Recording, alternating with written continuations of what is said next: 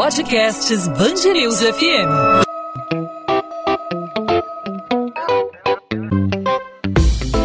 Dois às 20, com Maurício Bastos e Luana Bernardes. Com pandemia ou sem pandemia, a história se repete no Rio de Janeiro. O governador tem que nos ouvir, gente. Não é o primeiro e não vai ser o último, gente. Queria ser advogado, ele ficava oscilando advogado. Muitas das vezes, rapaz, você é advogado ou fazer direito. E o menino estudava. O menino nunca me tirou uma nota vermelha.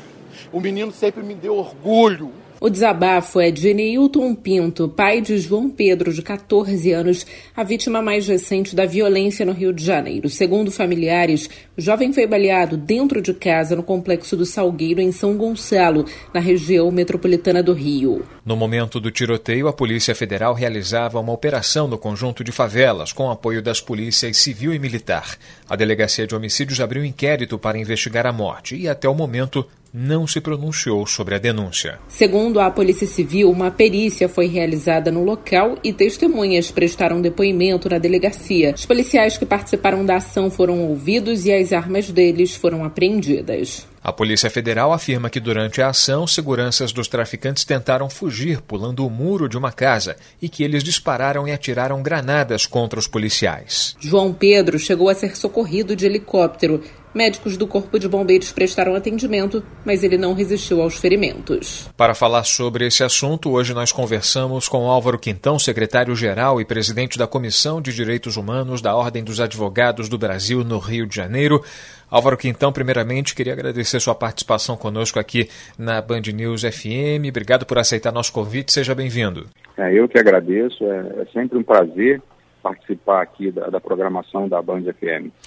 Álvaro, é, a gente depois de semanas falando é, de maneira quase que exclusiva de coronavírus, os impactos da Covid-19 é, no noticiário aqui da, da Rádio Band News, nos noticiários em geral a gente só ouve falar de coronavírus e os problemas decorrentes.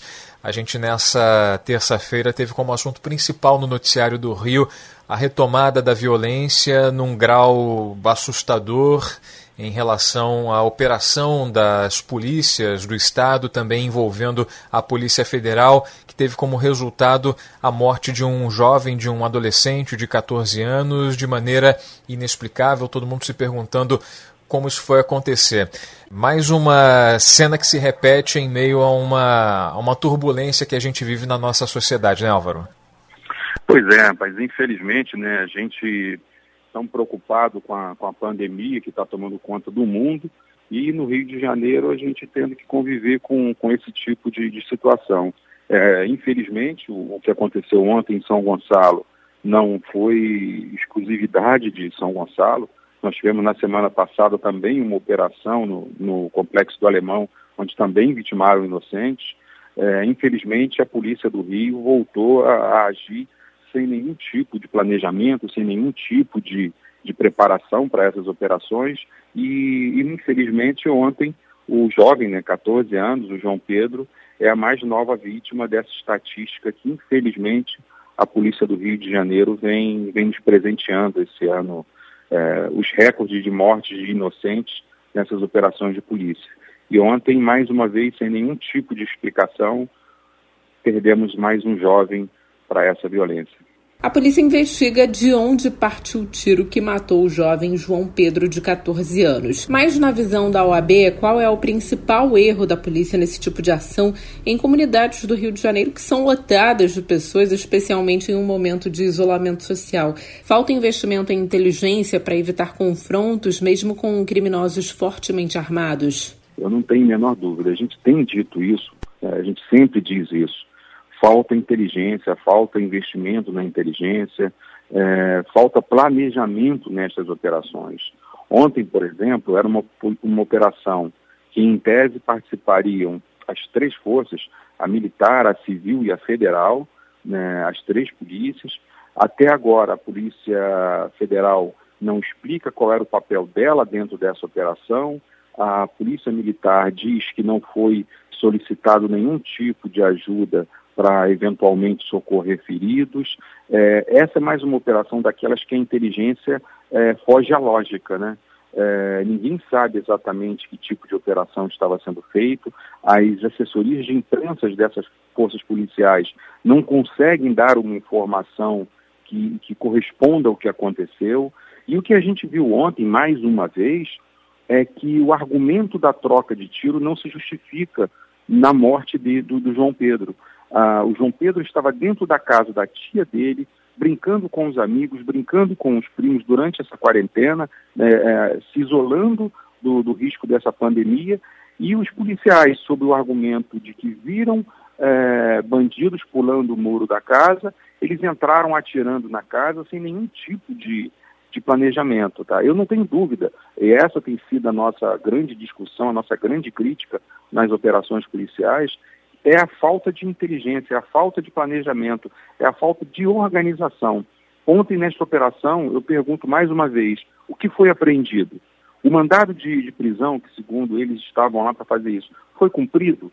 Alguma arma foi, foi apreendida? Alguma droga foi apreendida? Não. Tivemos uma, um, a morte de mais uma criança. Não existe planejamento. É, é, me parece que, infelizmente, a polícia no Rio de Janeiro, que é a que mais mata e a que mais morre no Brasil, está sendo colocada numa situação que eles acabam impondo uma situação mais difícil ainda para a população e a gente está vendo isso aí, é mais um número, mais uma vítima para a estatística. Bom, a gente está conversando com Álvaro Quintão, secretário-geral e presidente da Comissão de Direitos Humanos da Ordem dos Advogados do Brasil, aqui no Rio de Janeiro. Álvaro, agora a outra fase, que é a fase da investigação. A, a Polícia Civil, que está à frente das investigações, a Delegacia de Homicídios ali da região de Niterói e São Gonçalo, liberou algum tipo de acesso à informação? Vocês já conversaram com, com responsáveis pelas investigações? Está sendo reunido algum tipo de prova para tentar chegar aos responsáveis pela morte desse garoto? Como é que está o contato da, da, da OAB com a polícia? É, nós já começamos sim a fazer esse contato.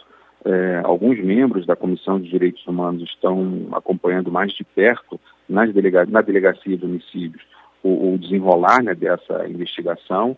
E existem algumas perguntas que a gente tem provocado que a gente quer saber, quer entender. Né? Antes de fazer qualquer juízo de valor, é fundamental entender. Por exemplo, o, o João Pedro ele sofreu, o, o, foi, foi baleado no início da tarde. O corpo é levado de São Gonçalo, o corpo, ele ainda ferido, foi levado de São Gonçalo para o heliponto na Lagoa, no Rio de Janeiro. Tá? E o que aconteceu da hora que ele chegou no Rio de Janeiro até a hora que ele chegou no IML em São Gonçalo? Até agora a polícia não explica. Por que, se ele estava no Rio de Janeiro, ele não foi para o IML do Rio de Janeiro, só na noite do, da, de, na noite do dia 18, já na madrugada, levam por IML de São Gonçalo de volta, se ele, em tese, teria morrido no Rio de Janeiro após a, a ser transferido pra, de helicóptero.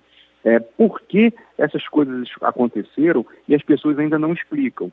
A, a Delegacia de Homicídio já informou que pediu a apreensão das armas dos envolvidos, que já pediu é, esclarecimentos a todos os envolvidos, mas a Comissão de Direitos Humanos está oficialmente entrando no, no inquérito, buscando essas informações, para que pelo menos essa família, a sociedade, saiba o que de fato aconteceu. As investigações estão no início, é, é, é normal esse tipo de, de investigação não, ser, não se encerrar tão rápido, mas infelizmente o que a família do João Pedro diz é que a polícia entrou atirando na casa sem nenhum cuidado, as crianças gritaram que ali dentro só tinha crianças e mesmo assim ah, os policiais entraram atirando e infelizmente o João Pedro veio a falecer.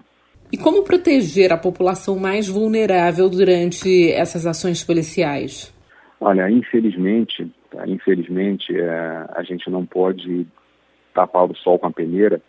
Né? As vítimas dessas operações elas têm cor, né, elas têm condição social, elas moram na periferia, elas não moram nas, na, na zona sul do Rio de Janeiro. A população dessas comunidades vivem em constante ameaça, vivem em constante insegurança.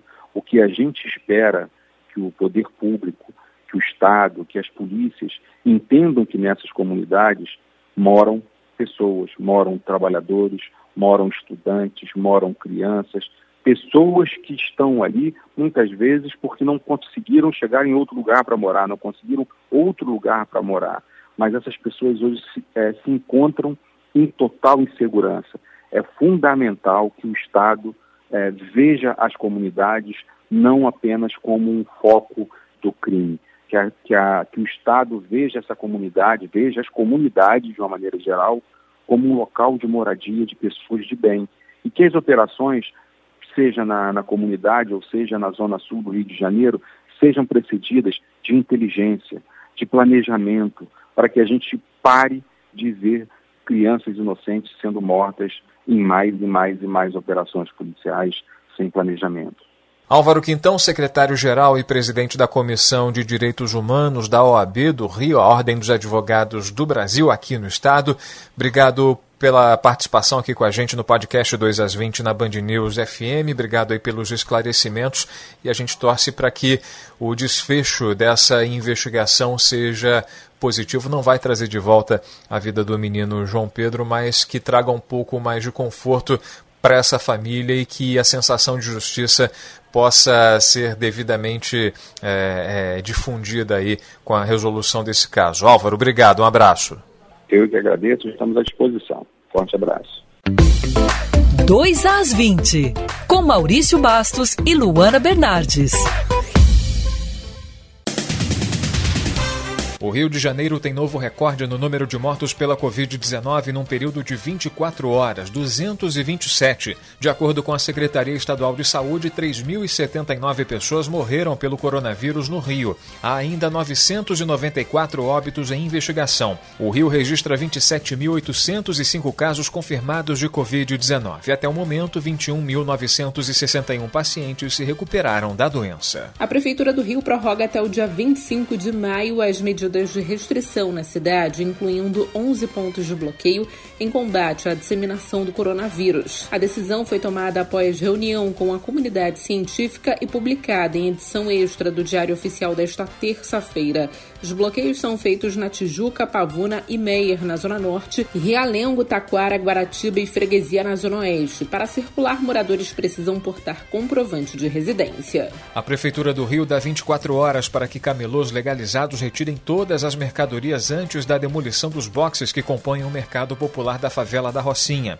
As desapropriações vão acontecer para que a Secretaria Municipal de Obras faça um acesso por dentro do centro comercial em que vai ligar a via pública à Igreja Universal do Reino de Deus, da qual o prefeito Marcelo Crivella é bispo licenciado. O município briga na justiça para instalar um tomógrafo e 29 leitos no templo religioso. O Detran prorroga os prazos do licenciamento anual de veículos para 2020. Os prazos foram prorrogados para o segundo semestre desse ano para que os motoristas tenham mais tempo para realizar o serviço. O calendário para os veículos de placa 0 até 2 é até o dia 31 de agosto. Para os carros com final de placa 3 a 6, até o dia 30 de setembro. Já as placas final 7 a 9, o prazo é o dia 30 de novembro de 2020. O serviço de licenciamento está suspenso desde o dia 17 de março por conta da pandemia de Covid-19. E olha só essa, Luana, para a gente terminar o podcast 2 às 20, depois de tanta notícia ruim, vamos terminar num clima mais ameno, num clima mais fofinho?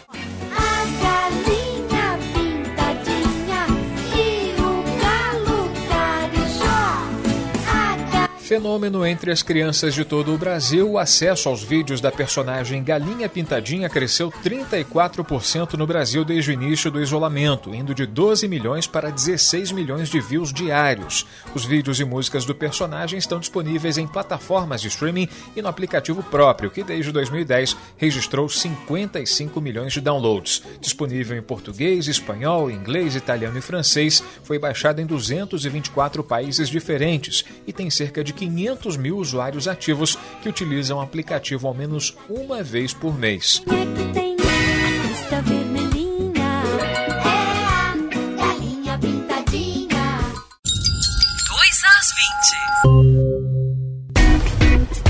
Podcast 2 às 20 vai ficando por aqui. Hoje nosso assunto foi a violência aqui no Rio de Janeiro, mas a gente vem abordando aí a disseminação do coronavírus e a situação do estado e do município, não só por aqui no Podcast 2 às 20, mas também ao longo da nossa programação em 90.3 FM. Isso mesmo, Luana. As principais notícias da nossa cidade e do nosso estado ao longo da nossa programação no Dial e também no nosso site bandnewsfmrio.com www.radiofobia.com.br e sempre ao final do dia, sempre a partir das 8 da noite de segunda a sexta, um resumo das principais informações da nossa cidade e do nosso estado aqui no podcast 2 às 20, disponível para quem tem um smartphone, pode baixar o nosso podcast nos principais aplicativos de streaming, no seu aplicativo de podcast favorito e também no site bandnewsfmrio.com.br.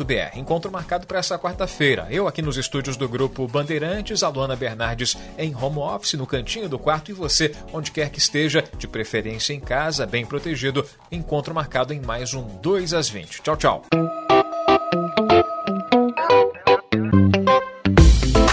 Dois às 20, com Maurício Bastos e Luana Bernardes.